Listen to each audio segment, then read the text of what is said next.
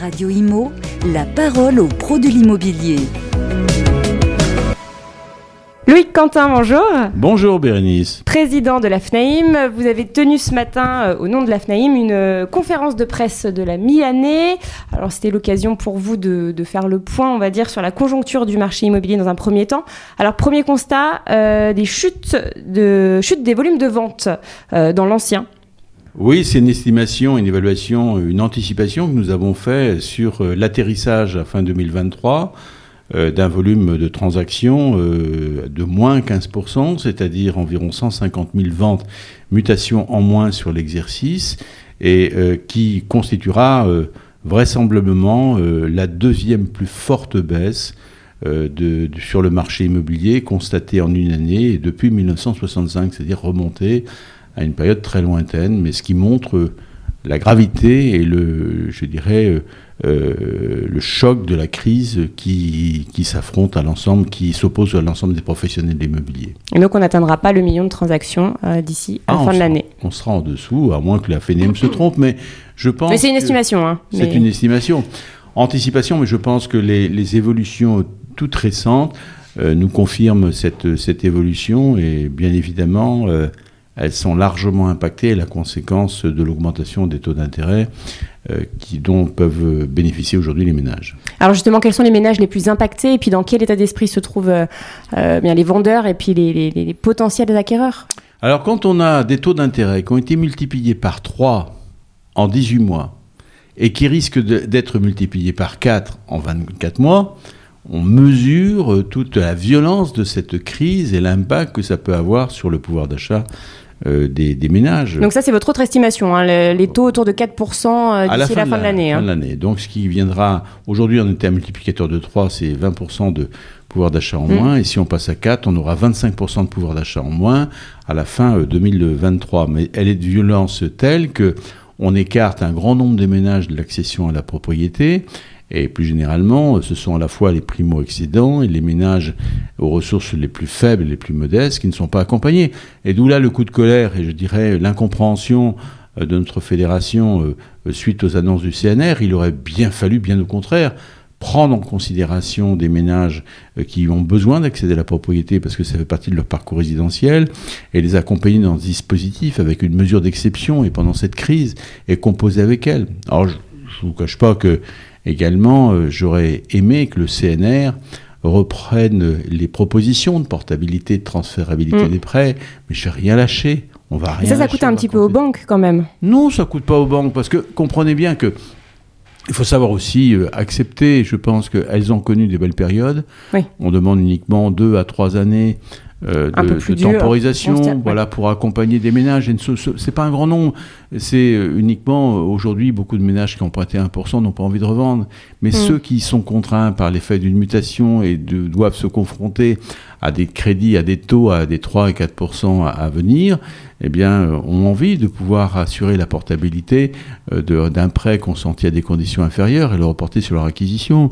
Est-ce que ça avait véritablement pesé sur le, les banques? Non, que ce soit une mesure transitoire. Mais ça sera un beau geste de leur part. Mais je pense, je ne vais, je vais pas, je vais pas m'arrêter là. Je vais continuer. Je suis un têtu et tant que je n'ai pas une réponse définitive, tant de la part du ministre, tant de la part des banques, je pense que nous allons continuer à, faire cette proposition. Et je crois que les banques sont capables d'entendre. De l'entendre. Oui. Hmm. Alors, on va parler des prix maintenant. Euh, les prix qui baissent, qui commencent à baisser sur tout le territoire. Oui, oui, mais c'est là.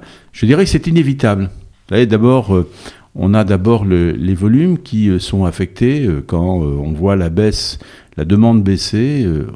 finalement, c'est toujours la baisse de la demande précède toujours un réajustement des prix, pas forcément une baisse des prix, mais une stabilité des prix. En l'occurrence, la poursuite des taux d'intérêt qui a entraîné la baisse de la demande va se traduire, et ça y est, a commencé à se traduire par une baisse des prix que nous avons enregistrée à compter du 1er mars 2023. Donc c'est tout récent.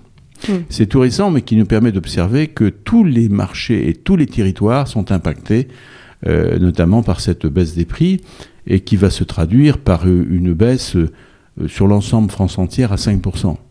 Mais 5%, c'est, il faut, euh, on ne s'arrête pas là parce qu'en réalité, l'inflation est toujours persistante à 5,2.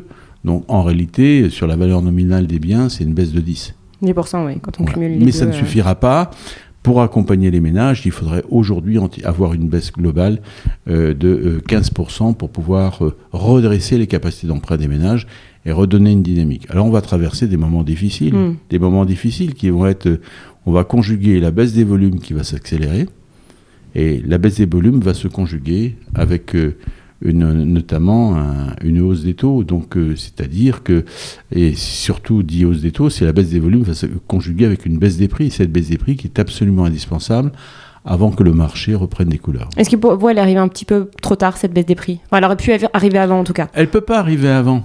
C'est mécanique. Il y a d'ailleurs de l'exprise de conscience. Vous savez, aujourd'hui, le délai de vente s'est allongé. Les mm. vendeurs prennent conscience réellement. Et donc, il y a ce temps de prise de conscience euh, de la part des vendeurs, qui n'est pas toujours présente d'ailleurs. Voilà, qui aujourd'hui, tous les Français n'ont pas compris. Euh, certains espèrent encore retrouver leur prix, euh, le prix qu'ils souhaitaient et qui pouvait s'établir il y a un an. Mais il faut quand même, toute raison garder, se rappeler que le premier, la première augmentation des taux, c'est juillet 2022. Donc c'est les premières hausses de la BCE. C'est tout à fait récent. Et on a commencé à mesurer l'impact de cette hausse et l'impact sur les volumes en janvier 2023. Donc aujourd'hui, on rentre dans la phase de correction par les prix et qui va se poursuivre avec la baisse des volumes. Donc c'est un épisode nouveau de crise, mais un épisode nécessaire, indispensable, et, dans tout cas qui était inéluctable. Ça mm. fait partie du, cycle et d'un cycle économique normal, comme mm. on a en économie euh, générale. Euh, alors, sauf pour deux, deux exceptions, euh, les stations balnéaires et les stations de ski, qui continuent à avoir leur prix grimpé. alors, vous m'aviez dit ce matin que ce n'était pas les investisseurs étrangers. Moi, j'étais persuadé que sur la Côte d'Azur et... alors, Côte d'Azur, oui, il y a quand même des investisseurs étrangers, mais il n'y a pas que des investisseurs étrangers. Est-ce que c'est pas eux qui remontent un peu la moyenne comme à Paris Non, il n'y a pas que des investisseurs étrangers. Il y a quand même, parce que le marché, quand même, dans sa globalité, dans sa plus grande masse, et notamment consacré à 90% par des autochtones. Donc euh, les étrangers ne passent pas la totalité sur le marché. C'est comme les Parisiens qui feraient monter les prix de Bretagne. Non, pas forcément, c'est un petit peu rapide. mais euh, non, sur, euh, je, je, pense, le marché de Nice a une caractéristique, c'était d'être un, un marché un petit peu d'exception pour l'instant, parce que dans trois mois ou six mois, on n'en parlera plus. Donc voilà, aujourd'hui, ça fait l'actualité. Ce marché n'a pas bougé parce que tout simplement, c'est un marché, et les Alpes-Maritimes euh, déjà en 1900, je me souviens de littérature où en 1964, on considérait que 50% des, habitants avaient plus de 60 ans. Vous voyez? Donc c'était déjà, il y avait déjà une transformation de la typologie des occupants. En réalité, ce sont des occupants où là, il y a une, une proportion euh, de retraités, du moins d'inactifs, beaucoup plus importante que les actifs, et donc des gens avec un pouvoir d'achat qui ne recourent pas au crédit. Donc la brutalité de la crise par l'augmentation des taux d'intérêt a peu d'impact sur eux. Hmm. Alors tout à l'heure, euh, vous avez aussi évoqué ce, donc ces Français hein, qui ont du mal à prendre conscience. Euh, on fait le lien aussi avec le manque d'information de la part du gouvernement. Je reparle euh, par exemple de la, de la rénovation énergétique. C'est vrai que vous avez constaté vraiment un, manque d'information, un manque de pédagogie de la part du gouvernement. on a l'impression que les, les, Français comprennent pas trop ce qui se passe. Donc au niveau du, marché euh, immobilier, et puis euh, cette loi, la loi climat et résilience, qui tombe comme un cheveu sur la soupe. Vous savez, euh, la loi climat et résilience, même dans les milieux les plus informés, n'est pas forcément comprise. Hmm. Déjà, aujourd'hui, il faut faire de la pédagogie, même avec notre environnement politique, pour leur faire comprendre que cette loi demande des corrections, des correctifs et des amendements. donc, imaginez chez les Français, chez le plus commun des Français, euh, tout juste si certains ont compris et admis que intégrer le fait qu'au 1er janvier 2025, on aura des appartements qui seront indécents. Et on l'a vu, euh, seulement 56% des Français, dans ce sondage IFOP, n'avaient toujours pas intégré euh, notamment l'urgence de la rénovation énergétique et, l'indécence qui peut peser sur appartements dont ils sont propriétaires.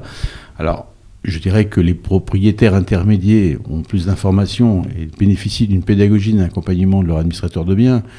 Quand le secteur non intermédiaire, je dirais qu'il va y avoir des surprises. Je crois que euh, aujourd'hui, mais la pédagogie va faire partie d'un instrument dont vont devoir se saisir l'ensemble des professionnels, que ce soit les syndics des copropriétés, les administrateurs de biens et les gens, immobiliers qui vont, qui voient devant eux une nouvelle voie professionnalisante s'ouvrir devant eux. Bien, merci beaucoup, euh, Loïc Quentin. Merci, Bérénice. Radio Imo, la parole aux pros de l'immobilier.